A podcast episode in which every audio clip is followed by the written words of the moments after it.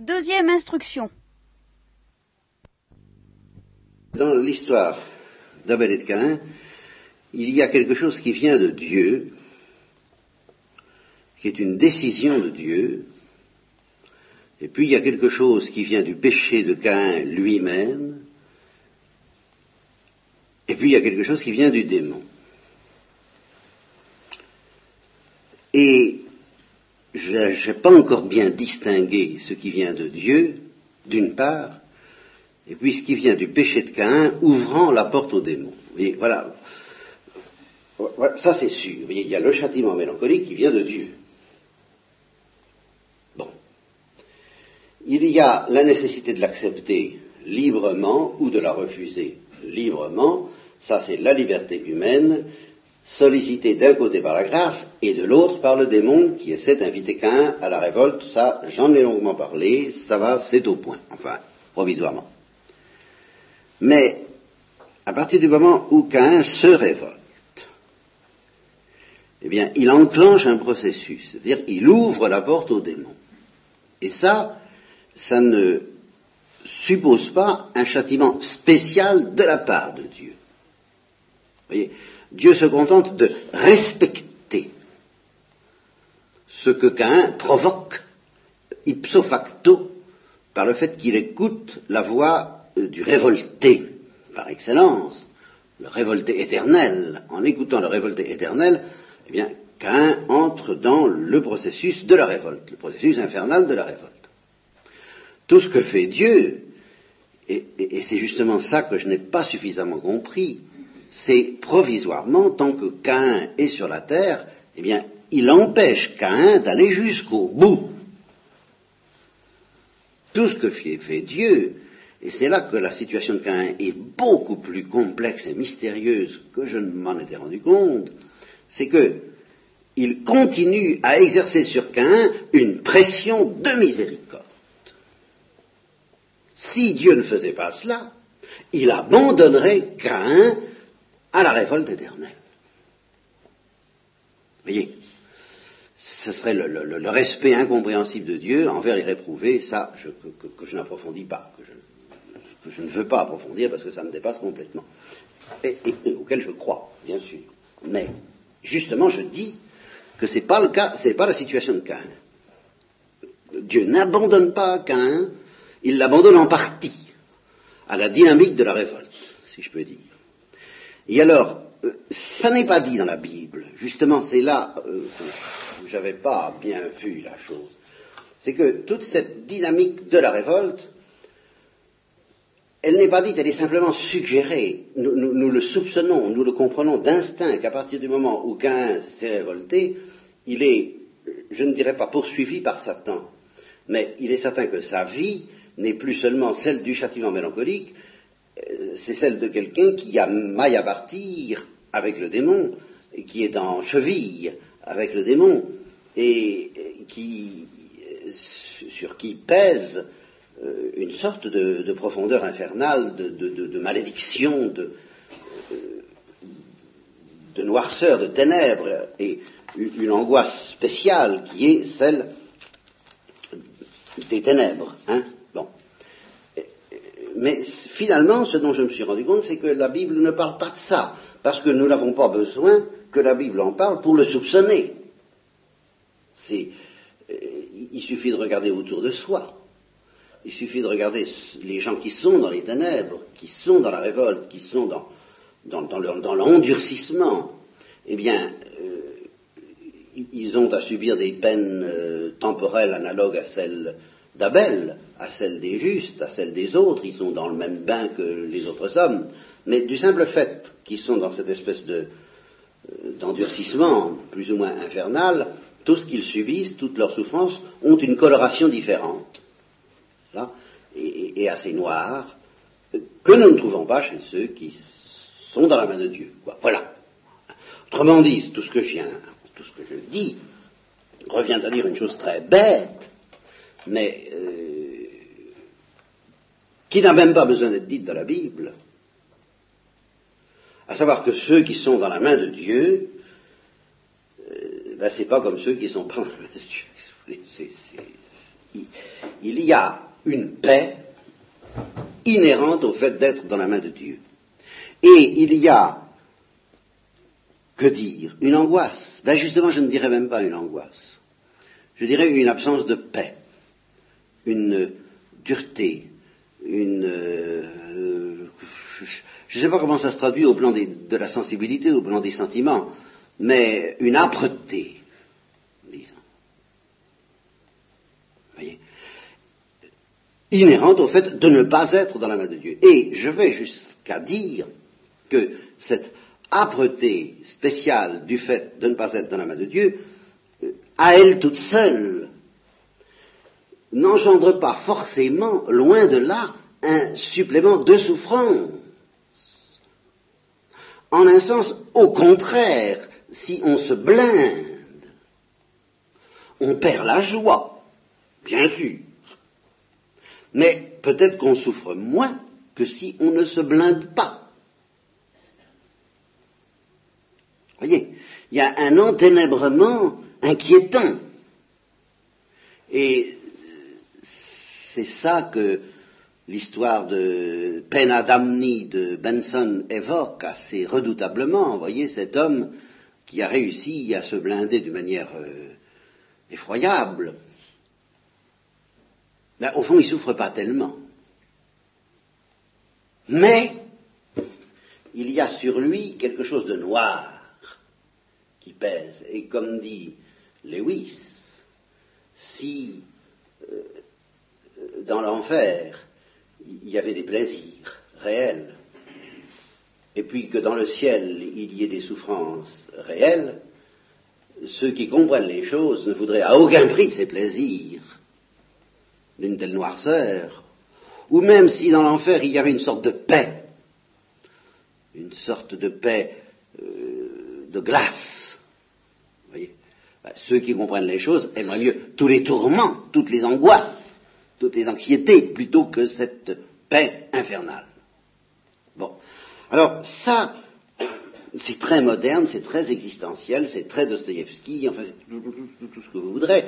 Euh, vous voyez, nous ne sommes pas dans la, dans la Bible, là. Hein. ce que j'ai découvert, j'avais pas découvert, j'avais pas remarqué, c'est que dans la Bible, alors le châtiment de Caïn est un effort de Dieu pour empêcher Caïn de s'enfoncer là-dedans. Voilà. Autrement dit, c'est finalement une déclaration d'amour et une déclaration de miséricorde. Je te poursuivrai quand même. Et je ne te permettrai pas de trouver ce repos infernal que tu es tenté forcément de rechercher maintenant que tu t'es détourné de moi. Voilà ce que dit le texte. Maintenant sois maudit et chassé du sol fertile qui a ouvert la bouche, ah, c'est cette expression admirable, ce sol fertile qui a ouvert la bouche pour recevoir de ta main le sang de ton frère. Si tu cultives le sol, il ne te donnera plus son produit tu seras un errant parcourant la terre. Et alors là, Caïn, justement, dit à Yahvé, ma peine est trop lourde à porter. Ce qui revient à dire ceci. J'ai perdu la joie. J'ai perdu la paix. Je sens que je suis déjà un peu en enfer. Alors s'il faut qu'en plus de ça, tu continues à me courir après, espion des hommes, comme dira Job.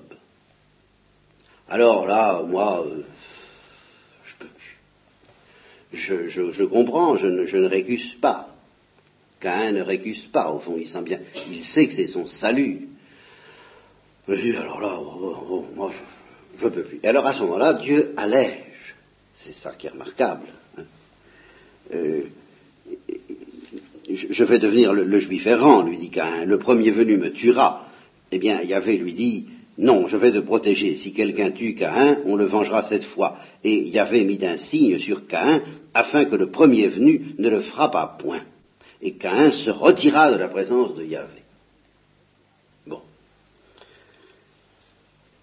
Je dis que ce châtiment, donc, de Caïn, consiste de la part de Dieu à lui dire, tu vas, tu, tu, tu, tu, tu es enfermé dans la dynamique du péché, de, l'absence de l'amour, donc tu n'es plus en état de grâce, qui vous voulez en termes de catéchisme très simple, tu n'es plus en état de grâce.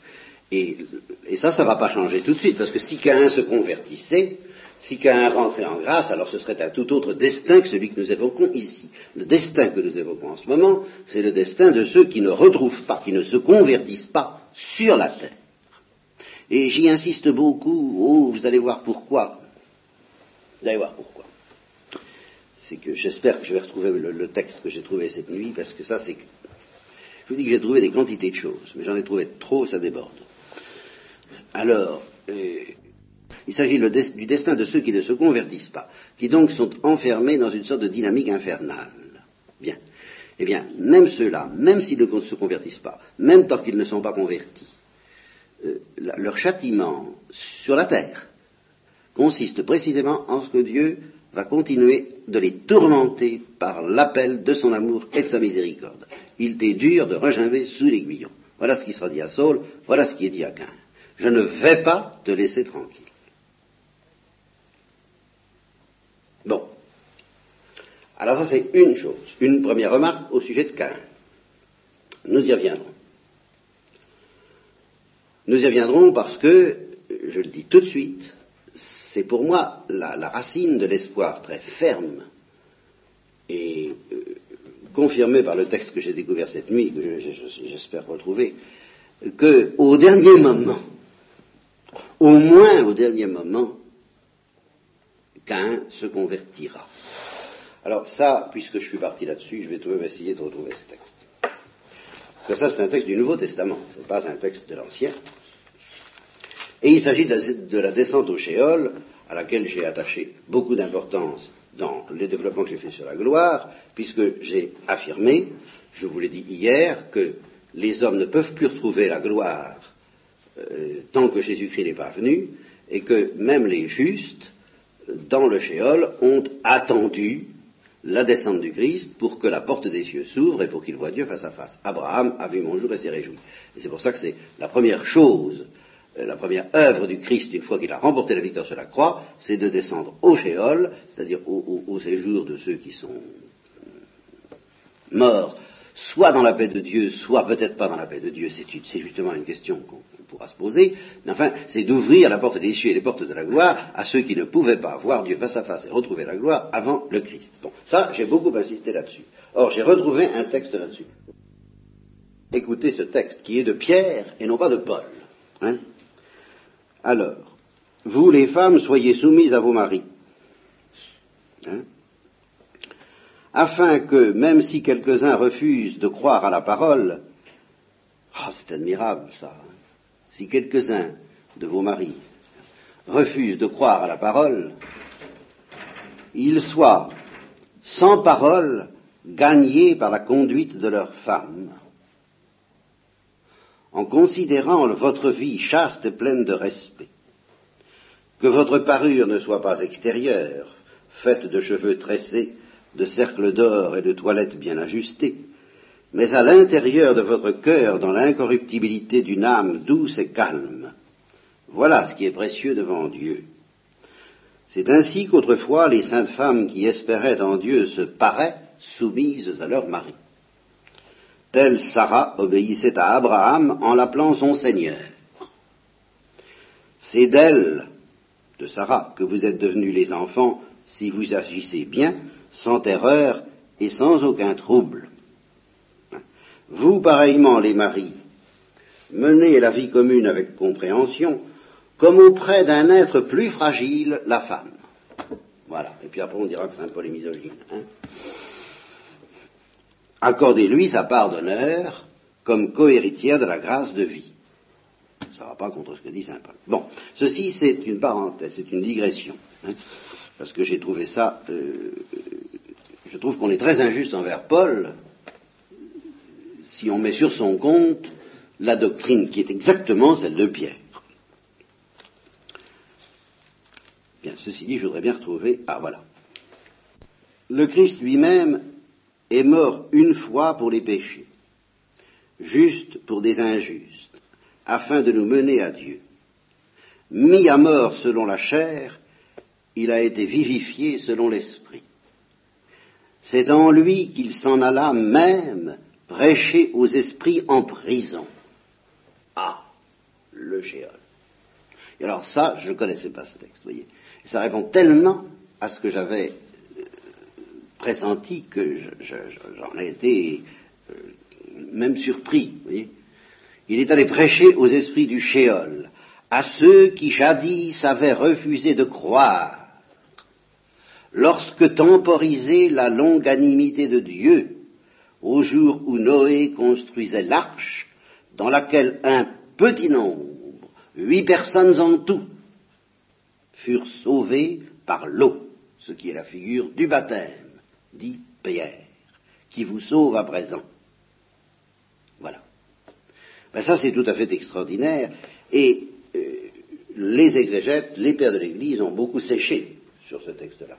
Je vous préviens, il y a eu des interprétations, euh, si nous avions le temps, extrêmement euh, variées, aberrantes même, de textes de ce genre. certains sont allés jusqu'à dire qu'avant Jésus-Christ, il y avait des grâces, si on veut, des lumières, si on veut, mais pas l'habitation de la Trinité dans l'âme des justes. Vous voyez, ce qui prouve bien que le problème que je pose quand je dis, mais enfin, quelle est la différence entre la situation des justes avant Jésus-Christ et après Jésus-Christ est un problème réel, tellement réel que les pères de l'Église l'ont soulevé et que certains l'ont euh, réglé d'une manière aberrante que l'Église n'a pas accepté en fin de compte, que l'ensemble des pères de l'Église n'a pas accepté, consistant à dire, eh bien, il n'était pas en état de grâce avant Jésus-Christ. Personne n'était en état de grâce avant Jésus-Christ. Et depuis Jésus-Christ, on est en état de grâce. Bon, c'est une solution aberrante, c'est faux. Abraham était évidemment en état de grâce. Il y avait des justes dans le Shéol. Abraham a vu, mon jour et s'est réjoui. Et il y, a, un autre texte qui est encore plus net, mais je ne l'ai plus présent à l'esprit. Je, m'excuse. Il faudrait que j'ai l'autre livre que j'avais cette nuit. J'ai oublié de l'apporter mais euh, incontestablement, euh, il y a eu des justes habités par la Sainte Trinité avant l'arrivée de Jésus-Christ. Mais ces pères qui refusaient avant Jésus-Christ la possibilité de rentrer dans l'intimité de Dieu sentaient bien justement qu'il y avait quelque chose d'énorme depuis Jésus-Christ, quelque chose de nouveau. Et c'est ça que j'essaie de préciser en disant que depuis Jésus-Christ, les portes de la gloire, et non pas seulement les portes de la grâce, sont désormais ouvertes. Mais il y a autre chose. Il y a cette affirmation que le Christ, descendant au Shéol et ouvrant la porte de la gloire aux justes comme Abraham qui l'attendait, a prêché aux esprits en prison. Ce qui veut dire certainement aux justes qui attendaient la délivrance ultime. Mais ce qui veut dire aussi quoi? Certains, autres interprétations aberrantes, ont pensé que le Christ avait pu convertir des gens qui étaient en état de péché mortel au géol. Et ça, là non plus, l'Église ne les a pas suivis. Alors qu'est-ce qui reste comme interprétation? Eh bien, il reste que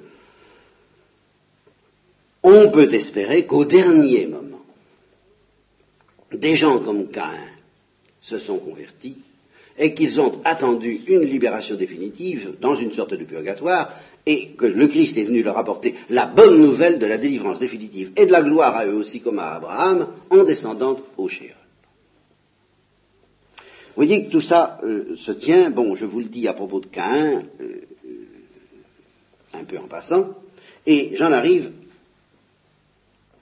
à autre chose avant de vous parler de Noé, à Abel. J'ai un petit mot à vous dire au sujet d'Abel. Abel, lui,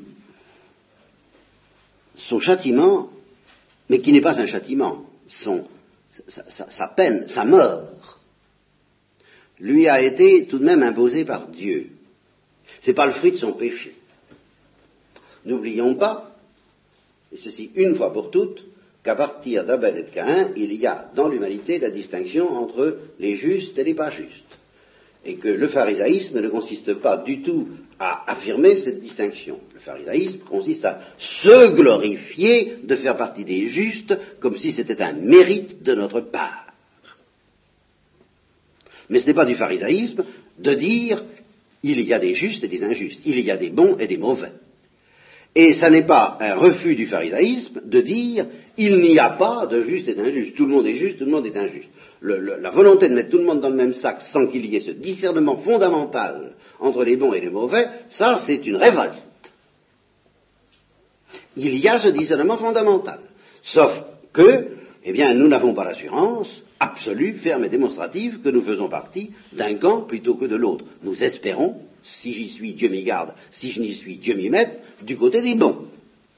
Mais je sais qu'il y a une différence absolue entre les bons et les mauvais. J'espère simplement faire partie du côté des bons et je demande cette grâce. Mais il ne s'agit pas d'atténuer la différence entre les deux camps. Et d'autre part, il y a normalement un sort, un destin radicalement différent pour les uns et pour les autres. Et alors, c'est ici que commence le mystère dont je voudrais vous parler.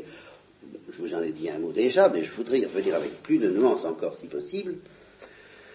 C'est que Dieu demande à Abel, parce qu'il le demandera à Jésus-Christ qu'Abel est la figure du Christ, de partager le châtiment de Caïn. Mais qu'est-ce que ça veut dire? Qu'est-ce que ça veut dire? Ben, Ça veut dire ceci. C'est que Abel va subir le châtiment de Caïn à l'envers. Et je m'explique. Le châtiment de Caïn, c'est que si on regarde uniquement euh, la, dynamique propre à Caïn, bon, ben, c'est une dynamique d'enfer, c'est une dynamique de ténèbres et de révolte. Le châtiment miséricordieux de Dieu, c'est justement de ne pas permettre à Caïn de se livrer totalement à cela, c'est de contrecarrer cette dynamique et d'imposer à Caïn une sorte d'écartèlement qui, à la fin, justement, aboutira à la conversion de Caïn au dernier moment. J'insiste sur cette histoire du dernier moment. C'est capital.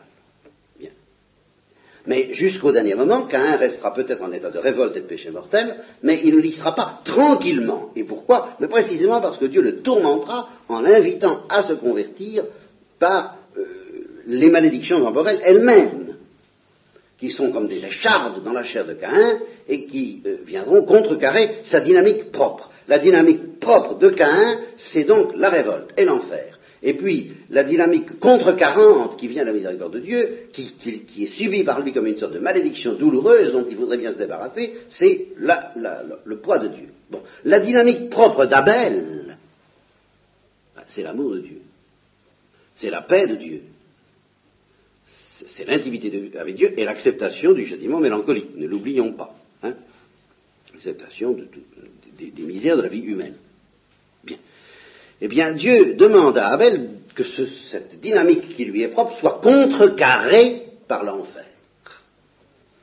Voilà ce que Dieu demande à Abel, qui lui demande d'accepter, et qui n'est pas du tout inscrit comme, même pas comme le châtiment mélancolique, c'est un surcroît, c'est une prime, c'est un, c'est une aggravation imméritée. Imméritée par Abel, du châtiment auquel Abel consentait, parce que c'est le châtiment de l'humanité, et il est décrit par Paul VI, n'est-ce pas Il faut mourir, il faut souffrir, etc., euh, etc. Eh bien, euh, Dieu demande à Abel de connaître quelque chose de l'enfer, que Abel n'a absolument pas mérité de connaître.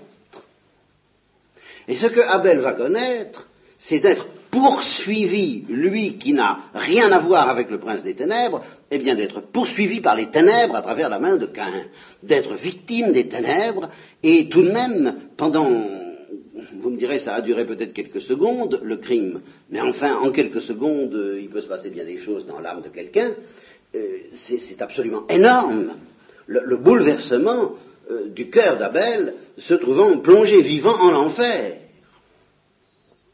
Voyez, exactement, mais à l'envers. Comme Caïn, qui est de l'enfer, se trouve plongé dans la torture de Dieu, je dirais. Eh bien, Abel, qui est en Dieu, se trouve plongé par le crime de Caïn dans la torture de l'enfer.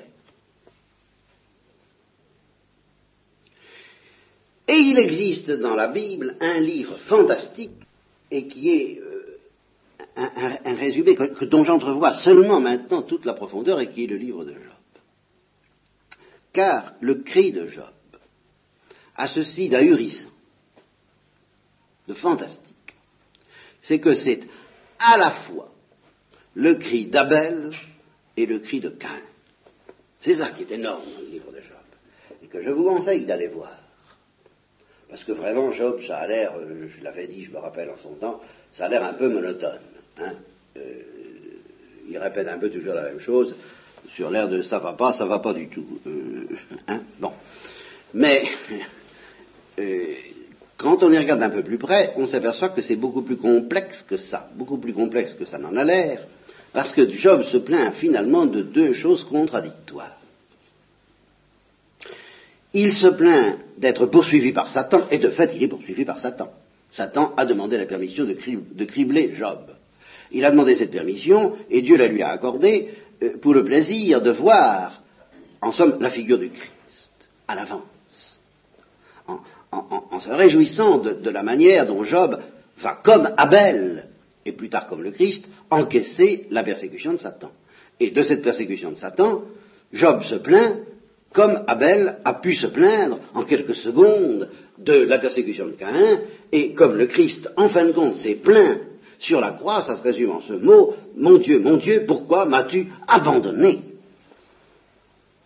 C'est ça. Pourquoi suis-je poursuivi par l'enfer alors que qu'est-ce que j'ai fait Alors voyez, ça c'est Job. tout, le livre de Job passe, Job passe son temps à dire, qu'est-ce que j'ai fait Qu'est-ce que j'ai fait pour être poursuivi par l'enfer Bon. Mais en même temps, vous avez quelque chose d'autre dans le livre de Job qui est bien déroutant. C'est que Job se plaint aussi, comme Caïn, d'être poursuivi par Dieu. Oui, les deux. Il dit, pourquoi me regardes-tu de cette façon-là? Pourquoi ne me laisses-tu pas un instant de répit? Parce que moi j'en ai assez de l'existence. J'en ai assez de cette existence. Ma peine est trop lourde à porter, comme Cain. Est-ce que tu pourrais pas me laisser mourir tranquille, puisque je ne vaux rien, puisque je suis lamentable? Laisse-moi retourner à la poussière et détourne ton regard de moi. Au fond, détourne ta miséricorde, parce que Job lui-même ne comprend pas. Il n'est pas assez sanctifié malgré tout. Il sera sanctifié à la fin de l'épreuve mais n'est pas assez sanctifié malgré tout pour comprendre que cet espionnage de Dieu, comme il l'appelle, car il dit tu es un espion des hommes. Alors là, c'est pas de Satan qu'il se plaint, c'est de Dieu. Donc vous trouvez dans les cris et les plaintes de Job un, mélange étroit de la plainte d'Abel et de la plainte de Cain. Et qu'est-ce que ça nous apprend justement? Mais que Dieu a voulu que, ça, que, Cain et Abel soient fondus dans un seul homme. Et au fond, le mystère de Jésus-Christ, c'est d'être une fusion dans une seule personne humaine de Cain et d'Abel. C'est fantastique, ça. Voilà pourquoi ça vaut la peine de réfléchir sur ces choses-là, et indéfiniment, et en même temps pourquoi c'est difficile. Et dans l'essoufflement d'une obscurité qui demeure malgré tout, bien entendu, puisque c'est l'obscurité de la foi, hein, sans parler des ténèbres de ma bêtise spirituelle et Betudo spiritualise. Hein, et que, dans laquelle je sens que nous communions bien les uns et les autres. Ben, mais voyez cette affaire-là. Hein, pour, pour, comprendre, pour entrevoir, pour approcher du mystère du Christ, il faut se pencher sur Job, et pour entrevoir le mystère de Job, il faut faire une espèce de... Euh, il faut le regarder comme... Euh, euh, comme, comme, on décompose la lumière avec un prisme. Vous voyez Job est une espèce de, condensé dans un, seul creuset de deux psychologies incompatibles, en fin de compte. Et ces deux psychologies incompatibles, Dieu a, voulu qu'elles soient fondues dans le cœur de Job, et cette fusion même préfigure le mystère du Christ, qui est la fusion du ciel et de l'enfer. En fin de compte, c'est ça. Et c'est beaucoup plus complexe que ça, parce qu'au fond, Cain et Abel sont chacun, à, eux tout seuls, pris isolément, la fusion du ciel et de l'enfer. Voyez, Cain, c'est le ciel menaçant l'enfer, et Abel, c'est l'enfer menaçant le ciel. Et c'est chacun des deux est, un composé du ciel et de l'enfer. C'est Abel, c'est le ciel victime de l'enfer, Cain, c'est l'enfer victime du ciel, et Job, c'est les deux. Quelle salade et le Christ, c'est une intensification impensable de, tout ça. Voilà. Série de remarques sur Abel et Cain qui me sont venues, qui m'ont trotté dans la tête euh, à partir de Noé, car c'est Noé auquel je voulais penser cette nuit, figurez-vous. Et auquel j'ai pensé, malgré, malgré tout. Pourquoi j'ai pensé à Noé? Eh bien parce que je vous ai parlé du châtiment mélancolique. Je vous ai parlé de la dynamique infernale du péché, qui n'est pas un châtiment venant de Dieu, mais qui découle du péché lui-même, à savoir le péché ouvre la porte à Satan dans le cœur de Caïn. Deux. Ce n'est pas un châtiment de Dieu qui s'abat sur Caïn, c'est un châtiment euh, que Caïn se donne lui-même, en quelque sorte. N'est-ce pas? La, dynamique infernale du péché. Deux. Il y a bah, le ciel s'abattant sur Caïn malgré lui. Et ça, ça nous approche déjà, comme nous allons le voir du châtiment de Noé, trois. Il y a l'enfer s'abattant sur Abel, bien qu'il ne le mérite pas. Quatre. Ce sont des choses qu'il faut apprendre à distinguer, pour, les unir, bien sûr, mais alors euh, pour les unir dans une synthèse qui n'est pas faite. Je vous en demande pardon. Hein, je vous en demande pardon. Hein. je suis dans la purée. Je suis dans la. je fais l'inventaire. Hein. je fais l'inventaire des morceaux qu'il faudra mettre en place. Ensuite. Et alors, dans l'histoire de Noé, ben, je trouve un, cinquième châtiment dont je ne sais pas encore très bien où le mettre. C'est le déluge. Qu'est-ce que c'est encore que cette histoire-là? Est-ce que c'est l'enfer? Est-ce que c'est la miséricorde? Est-ce que En tous les cas, c'est un châtiment qui vient de Dieu. Premier point. Directement. Il est administré par les anges, ça je le crois en théologie atomiste, parce que tout, ce que Dieu peut faire faire par les autres, il le fait faire. Non pas parce que ça le fatigue. ah ben non, ben non. Oh ben je sais bien qu'il y en a. Tous les directeurs ont un peu tendance à ça, n'est-ce pas? Tous les chefs d'entreprise. Euh, tout le boulot qui peut être fait par les autres, il vaut mieux le faire faire par les autres. Et puis on se réserve le boulot qu'on est seul à pouvoir faire. Alors c'est un petit peu comme ça que Dieu fait, mais non pas parce qu'il n'a pas envie de se fatiguer, mais pour justement faire plaisir. Toujours la même chose. Pour donner à la créature le plus de choses possible. Et en particulier pour lui donner le privilège divin d'agir, car finalement l'action est un privilège divin. Être cause, être source, être généreux, être distributeur, c'est un privilège de Dieu. Autant qu'il le peut, Dieu donne à ses créatures de participer à ce privilège d'être généreux, de donner euh, et d'agir. Et en particulier aux anges, hein, il leur donne de gouverner la terre et d'administrer, entre autres, les bénédictions, de contrôler que tout marche bien, ce qui est un miracle perpétuel, comme je vous l'ai dit, à regarder les lois du hasard euh, à la mono, hein, et puis euh, aussi les châtiments. Alors, est-ce que c'est les bons anges, est-ce que c'est les mauvais anges qui administrent les châtiments? C'est une question que je n'ai pas encore complètement résolue dans mon esprit. J'ai l'impression que tantôt c'est l'un, tantôt c'est l'autre. Je n'exclus même pas une euh, collaboration syndicale euh, entre les uns et les autres pour certaines tâches de ce genre. Quoi qu'il en soit, que ce soit les bons ou les mauvais anges, ça ne change rien à l'essentiel. Le déluge a été administré directement par les anges sur ordre de Dieu. Voilà. Ou permission, mais une permission qui avait valeur d'un ordre. Bon. Eh bien, euh, encore un point qui me paraît acquis par l'épître de Pierre, ce châtiment était vraiment une miséricorde. Puisque justement l'épître de Pierre évoque, évoque bien, ne l'oublions pas, ceux qui ne voulaient pas croire lorsque temporisait la longanimité de Dieu au jour de Noé. Notez d'abord bien ce point, lorsque temporisait la longanimité de Dieu. Ce qui veut dire qu'avant de se décider à leur envoyer le déluge, eh bien, il a patienté. Et il a patienté devant des gens qui se fichaient de lui éperdument, devant des caïns qui se multipliaient euh, à qui mieux mieux. C'est d'ailleurs dit dans la Genèse, les fils d'état à ce moment-là, je crois que les fils des hommes se sont multipliés, qu'ils ont trouvé que les filles étaient belles et que hardi petit. Hein. Euh, à nous, euh, la contraception, enfin je sais pas quoi, enfin tout ça, quoi. Hein, euh, l'érotisme et tout le bazar. Ça a commencé à ce moment-là, je, suppose. Je suppose que si la jeunesse y fait allusion, c'est qu'ils ont dû commencer à y aller sérieusement. Et que Dieu a commencé à trouver que ça, ça, commençait à faire, comme il l'a trouvé aussi pour Sodome et Gomorre un peu plus tard. Mais il a patienté. Puis à la fin, ben, il n'a plus patienté.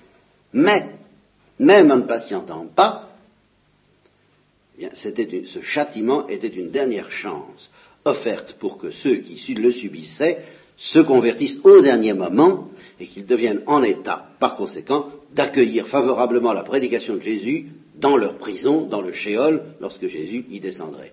En attendant, ben justement, il serait prié d'attendre la venue du Sauveur, eux aussi et eux spécialement. Bien. Mais c'est tout de même une miséricorde. C'est le troisième point. Ou le quatrième, enfin, peu importe de, ce châtiment de Noé. Mais alors j'en arrive à ce que ça peut avoir à voir avec la situation actuelle. En fait, ce qui se rapproche beaucoup plus de la situation actuelle, c'est la tour de Babel, mais justement, c'est trop compliqué pour que j'aborde la tour de Babel maintenant. Je commence par le déluge. Avocat, remontons au déluge. Eh bien, euh, et restons-en au déluge pour ce matin. Ça sera déjà pas mal. Hein. Qu'est-ce que ça nous enseigne ah.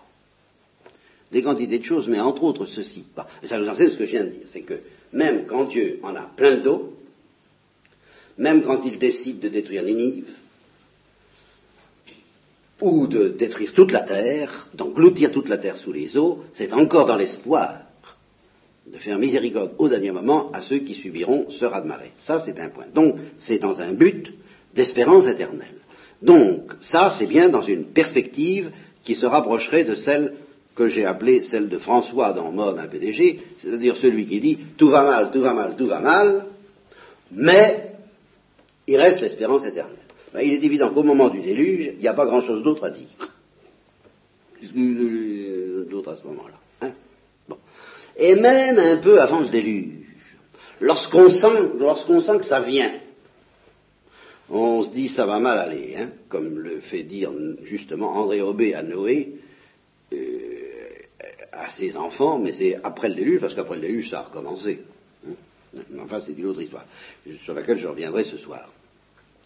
Mais que ce soit avant ou après le déluge, Noé, j'ai souvent cité cette parole de Noé disant à ses enfants, écoutez, ça va mal aller, hein, ça ça va pas durer longtemps cette histoire-là, parce qu'enfin, euh, il est bien bon, il est bien bon, le Seigneur, mais enfin, euh, c'est tout de même pas un saint cet homme-là. Hein. Bon, alors à, force de se fiche de lui, ça, va mal aller. Bien. Alors ici intervient donc le pessimisme de François et le pessimisme de tous ceux qui, de tous les prédicateurs qui, au nom de l'Évangile, disent écoutez, euh, on ne se moque pas de Dieu, ça va se terminer mal, tout ça. Bon. Donc, soit au moment où le déluge va venir, soit au moment où le déluge vient, il ne reste plus guère que l'espérance éternelle voyez, ça, euh, là, euh, difficile de l'avoir une autre. Euh, au moment où le déluge vient, il n'y a pas de doute. Et pourtant, et pourtant même à ce moment-là, temporellement parlant, il en a sauvé huit. Il ne restait pas beaucoup. Eh, eh oui.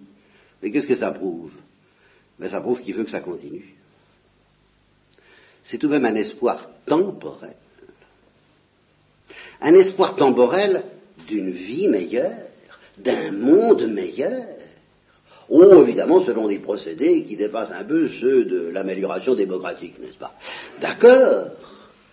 Mais tout de même, ça veut dire que le but de Dieu, si le but de Dieu était uniquement la vie éternelle, il tuerait tout le monde et il reconnaîtrait les siens, comme on dit. Le déluge n'épargnerait personne. Vous avouerez qu'à huit personnes près, ça ne ferait pas grande différence. Hein. Il suffisait qu'ils ne, préviennent pas Noé de construire une arche, et puis tac, tout était réglé. Et comme Noé était un bon élément, eh bien, euh, il, était sauvé, bon, très bien. Et, les huit avec, pour la vie éternelle. Les autres, ben, aussi seraient sauvés, mais in extremis, euh, vix à peine, comme dit euh, la séquence des morts, comme disait la séquence des morts. Bon, et ils seraient, les uns et les autres attendraient le Sauveur pour ouvrir les portes de la gloire, les uns dans la joie et dans la paix comme Noé, les autres dans les souffrances du purgatoire comme les, impies détruits par le déluge. Enfin, tous ces gens-là, malgré tout, seraient sauvés par l'espérance éternelle, enfin seraient promis pour le royaume des cieux, si Dieu n'avait pas d'autre but, lui, que le royaume des cieux. Mais j'entends, concernant cette génération, devant cette génération incrédule et perverse, il se repent. Mais vous savez, là c'est ça le fond de l'affaire, hein, faites attention. Il se repent d'avoir créé les hommes. Bon, il dit ça y est, on, s'est raté cette histoire-là, finissons-en, sauvons, euh, sauvons-les tous, même si vous voulez, à la limite. Mais en leur, faisant boire la tasse, c'est le cas de dire. Hein Sauvons-les tous ou presque tous, sauf ceux qui s'endurciraient d'une manière, qui réussiraient à résister à ce châtiment suprême. Bon, sauvons Noé parce qu'il est juste, sauvons les injustes en leur offrant comme Caïn la grâce de la conversion au dernier moment, et puis finissons-en avec l'histoire du monde et l'histoire de l'homme et l'histoire de la terre. Euh, euh, ça va, j'en ai ras-le-bol, j'en ai la nausée de tous ces gens-là, c'est fini, j'abandonne la terre. Voilà ce que dit le texte de la Genèse. Il se repent d'avoir créé les hommes. Et puis, non. Voilà. Et voilà où, intervient l'intuition de Paul Misraki et de Paul VI, je crois, en ce qu'elle a de même de vrai précieux. Et puis, non. On va en sauver huit, mais les huit, c'est pas pour en sauver huit, ben c'est pour tout repartir. C'est pour tout faire repartir et pour faire repartir au moins pendant quelque temps. Oh, évidemment, ça ne va pas durer longtemps parce qu'il va y avoir trois enfants à Noé, Sem, Cam et Japhé, et que le dénommé Cam va se charger de reproduire la race de Cain, lui, et que ça va repartir très fort jusque vers la tour de Babel. D'accord. Mais tout de même, pendant d'un certain temps, on va pouvoir caresser, grâce à cette merveille de Dieu, l'espoir d'un monde meilleur, le rameau d'olivier, la colombe, qui ramène ce rameau d'olivier qui est devenu le symbole de la paix, l'arc-en-ciel, on va pouvoir souffler un peu. Sur la terre. Voyez-vous, sur la terre, pas seulement au ciel.